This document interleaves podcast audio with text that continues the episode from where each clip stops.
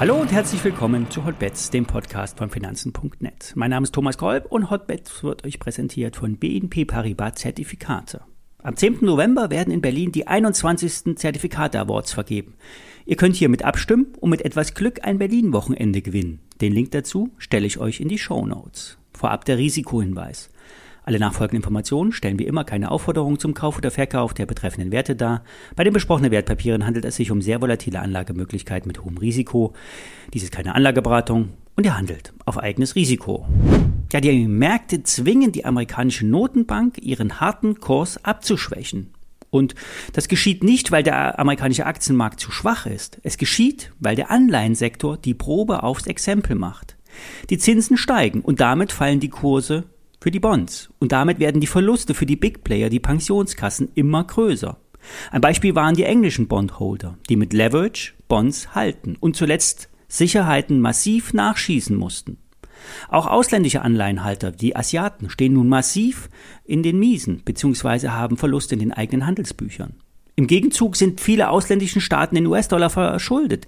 Die eigenen Währungen werten ab, ein weltweites Phänomen. Und das hat zur Folge, dass weltweit die Zentralbanken ihre eigenen Währungen stützen müssen. Das geschieht durch den Verkauf von US-Staatsanleihen. Das drückt die Kurse und lässt die Renditen steigen. Ein Teufelskreis. Selbst die japanische Notenbank soll zur Yen-Stützung in den Markt eingegriffen haben. Es ist also gewaltig Druck im Kessel und den kann nur die amerikanische Notenbank absenken, wenn sie von ihrer harten Politik ablässt. Das lässt am Ende die Aktienmärkte erholen, die Hoffnung auf ein Einlenken. Nächste Woche Mittwoch werden in den USA die Zinsen um 0,75 Prozent höchstwahrscheinlich angehoben. Nur die leisesten Worte auf ein Einlenken würde helfen. Gesagt hat es derzeit noch niemand. Es muss sich zudem auch erst an fallenden Renditen ablesen lassen. Bisher steht der Beweis ebenfalls aus. Beweisen müssen sich auch die Unternehmen. Heute kommen Zahlen von Microsoft, Alphabet und Visa. Microsoft könnte durch den starken Dollar leiden, könnte aber durch das Cloud-Geschäft das Ganze ausgeglichen haben.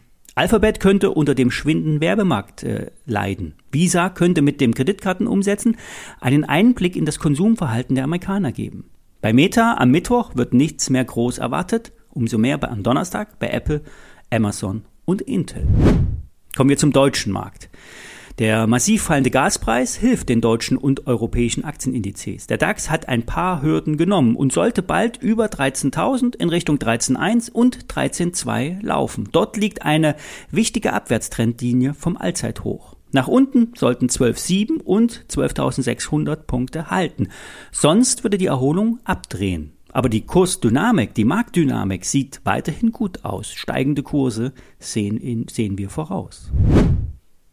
Kommen wir zu SAP. Europas größter Softwarekonzern hat im dritten Quartal im Cloud-Geschäft überraschend kräftig zugelegt und beim Betriebsergebnis besser als erwartet abgeschnitten. Die Cloud, die wird seit Jahren als Wachstumspfad gesehen. Die Investitionen und die Beharrlichkeit scheinen sich langsam auszuzahlen. Die Marge lag über den Schätzungen, aber unter dem Vorjahreswert. Bei Lichte betrachtet wurden die Aussichten so weit auf ein realitätsnahes Niveau gesenkt, dass es nun passt. Allenfalls beim Free Cashflow wurde etwas die Latte äh, eine Stufe tiefer gelegt. Trotzdem sollen rund 4,5 Milliarden an freien Mitteln verfügbar sein. Bleiben wir bei den positiven Nachrichten. Das Wachstum beim Cloud-Geschäft hat sich auf knapp 38 Prozent von gut 34 Prozent im zweiten Quartal beschleunigt. Das geht freilich auf Kosten des Lizenzgeschäftes, mit dem SAP früher richtig viel Geld verdient hat. SAP erzielt im dritten Quartal einen Cloud-Umsatz von 3,29 Milliarden. Euro. Im Vorjahr waren es 2,38 Milliarden. Die Prognosen lagen bei 3,19 Milliarden, also über den Prognosen. Die Mittelfristziele bis 2025 und den Ausblick für das laufende Jahr, der wurde auch bestätigt. Ab dem nächsten Jahr will SAP wieder kräftig wachsen, zweistellig beim Umsatz und beim Ertrag.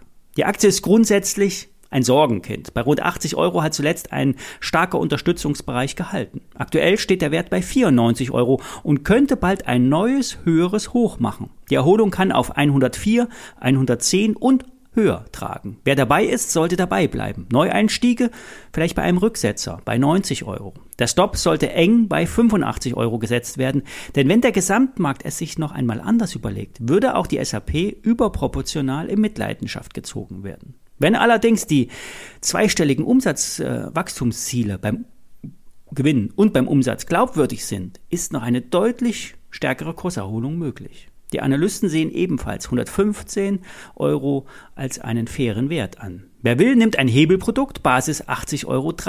Das ist das letzte Zwischentief. Erreichen wir das, ist der Schein wertlos. Die WKN lautet Paula Emil 2 X Friedrich Y. Das Produkt der BNP Paribas hat einen Hebel von 6,5, steht heute bei 1,45 Euro. Das ist schon mal ein Plus von 18 Prozent. Wenn sich nochmal ein Rücksetzer auf um die 90 Euro ergibt, könnte die Chance noch bedeutend größer werden.